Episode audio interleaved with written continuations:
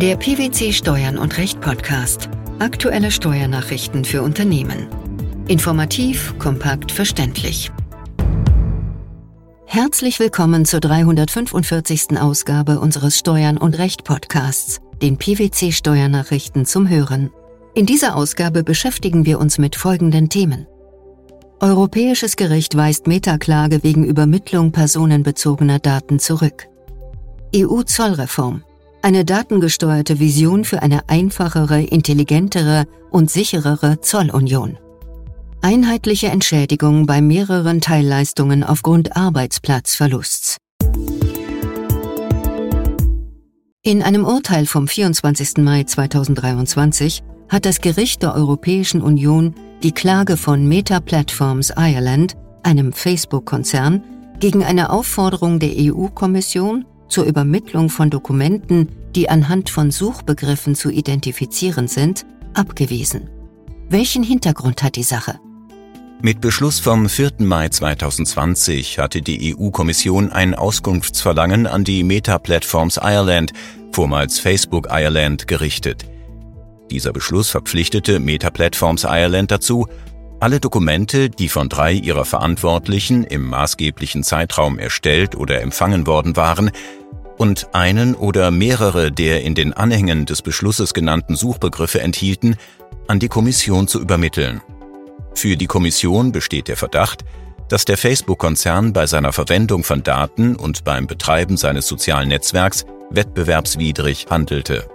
Zur Stützung ihrer Nichtigkeitsklage machte Meta Platforms Ireland unter anderem geltend, dass die Anwendung der im Auskunftsverlangen genannten Suchbegriffe unweigerlich dazu führe, dass zahlreiche Dokumente zusammenzutragen seien, die für die von der Kommission durchgeführte Untersuchung unerheblich seien, was dem Grundsatz der Erforderlichkeit zuwiderlaufe.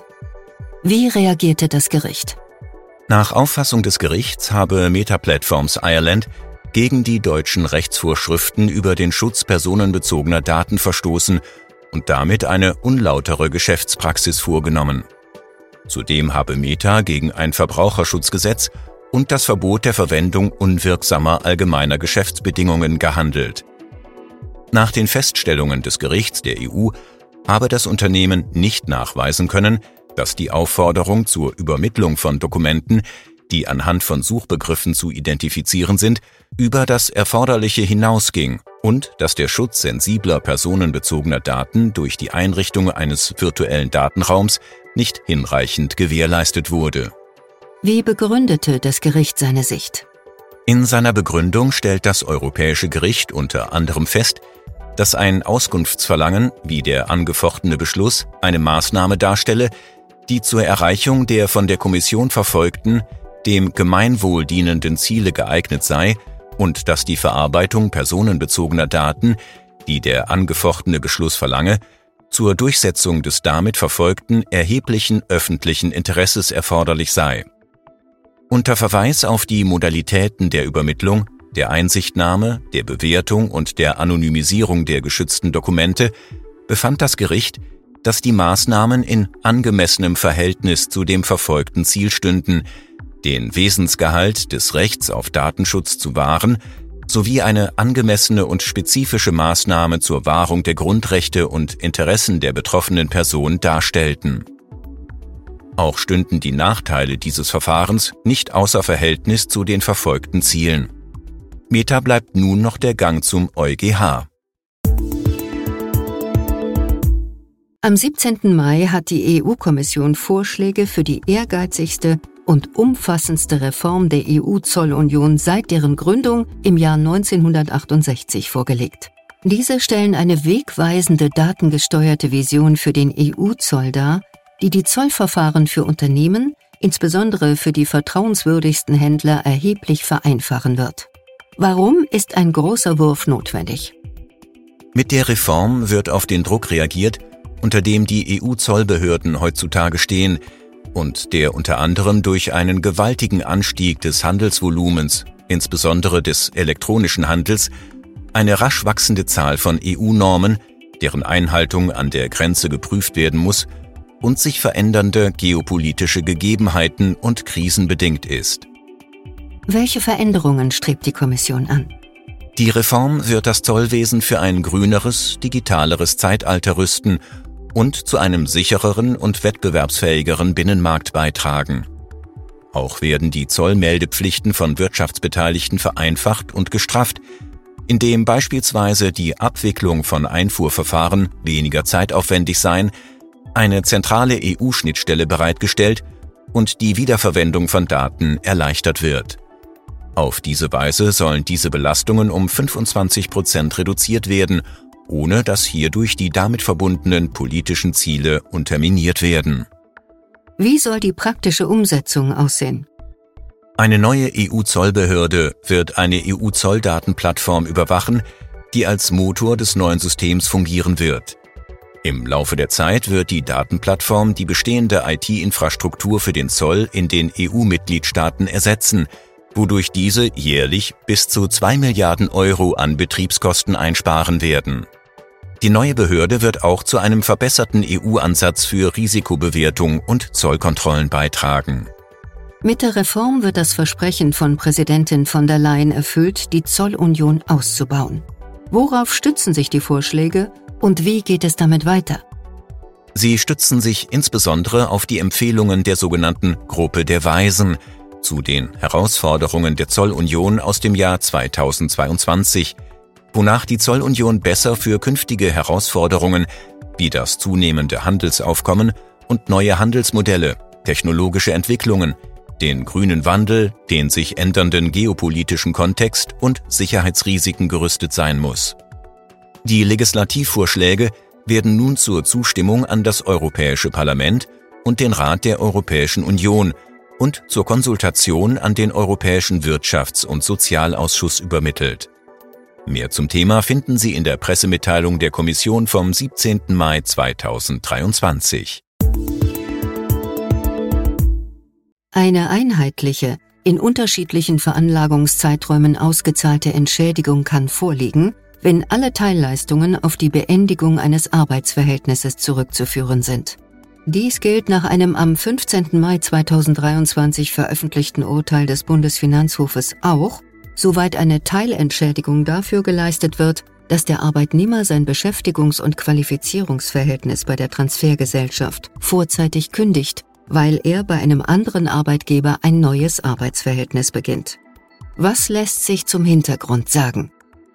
Im Streitfall war über die Frage zu entscheiden, ob eine Sozialplanabfindung die dem Kläger im Jahr 2015 zugeflossen war, sowie Prämien, die ihm infolge des vorzeitigen Ausscheidens aus einer Transfergesellschaft im Jahr 2016 zugeflossen waren, als außerordentliche Einkünfte im Sinne des Einkommensteuergesetz ermäßigt zu besteuern waren. Der Kläger war über 20 Jahre bei seinem Arbeitgeber beschäftigt.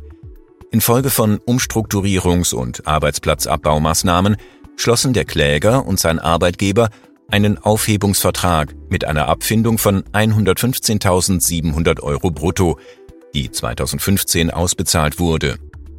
Gleichzeitig schloss die Transfergesellschaft A mit dem Kläger einen befristeten Anstellungsvertrag. 2016 erhielt der Kläger für seinen Verzicht auf Weiterbeschäftigung in den Transfergesellschaften einen weiteren Betrag in Höhe von 59.250 Euro in Form einer Startprämie in Höhe von 19.250 Euro für das vorzeitige Ausscheiden aus der Transfergesellschaft A sowie eine Zusatzabfindung in Höhe von 40.000 Euro aufgrund des Verzichts auf Beschäftigung in der Transfergesellschaft B. Das Finanzamt unterwarf sämtliche Beträge der tariflichen Einkommensteuer. Mit seiner Klage beantragte der Kläger die ermäßigte Besteuerung der Abfindungszahlungen, weil die Entschädigungszahlungen auf zwei Schadensereignissen beruhten, die jeweils ermäßigt zu besteuern seien. Warum hatte die Klage keinen Erfolg? Der Bundesfinanzhof wies die Revision als unbegründet zurück. Nach Auffassung der Richter seien die drei Entschädigungsleistungen als Ersatz für dasselbe Schadensereignis gezahlt worden, nämlich den Verlust des Arbeitsplatzes des Klägers. Da diese in zwei Veranlagungszeiträumen ausbezahlt wurden, liege keine Zusammenballung von Einkünften vor. Vertraglich sei eine einheitliche Entschädigung für die Beendigung des Arbeitsverhältnisses des Klägers vereinbart gewesen. Unerheblich sei, dass die Zahlungen in unterschiedlichen Teilen des Vertrages geregelt worden seien. Was sieht das oberste Finanzgericht stattdessen als ausschlaggebend an? Die Richter führen aus, dass vielmehr der strukturbedingte Wegfall des Arbeitsplatzes des Klägers für alle vertraglichen Ansprüche maßgebend sei. Der Personalabbau sei durch verschiedene Maßnahmen zur Beschäftigungsqualifizierung begleitet worden, um die von dem Verlust ihres Arbeitsplatzes betroffenen Beschäftigten möglichst sozialverträglich und zeitnah in ein anderes Arbeitsverhältnis zu überführen. Im Aufhebungsvertrag sei nicht nur die Entstehung des Anspruchs des Klägers auf den Grundbetrag in Höhe von 115.700 Euro als Sozialplanabfindung bezeichnet worden, sondern auch die Zahlung der Zusatzabfindung in Höhe von 40.000 Euro. Dies spreche sowohl vom Wortlaut als auch von der systematischen Stellung im Vertrag und dem Bezug auf dasselbe auslösende Moment für eine einheitliche Beurteilung der beiden Leistungen. Die Zusatzabfindung sei lediglich deshalb gesondert geregelt worden, weil sie zusätzlich von der Entscheidung des Mitarbeiters abhing, ob er von dem Übertritt in die Transfergesellschaft B absah. Die Übermittlung personenbezogener Daten, die EU-Zollreform sowie Entschädigungszahlungen. Das waren die Themen der 345. Ausgabe unseres Steuern und Recht Podcasts, den PwC Steuernachrichten zum Hören. Wir freuen uns, dass Sie dabei waren und hoffen, dass Sie auch das nächste Mal wieder in die PwC Steuernachrichten reinhören. Steuerliche Beiträge zum Nachlesen finden Sie in der Zwischenzeit unter blogs.pwc.de slash steuern minus und minus recht.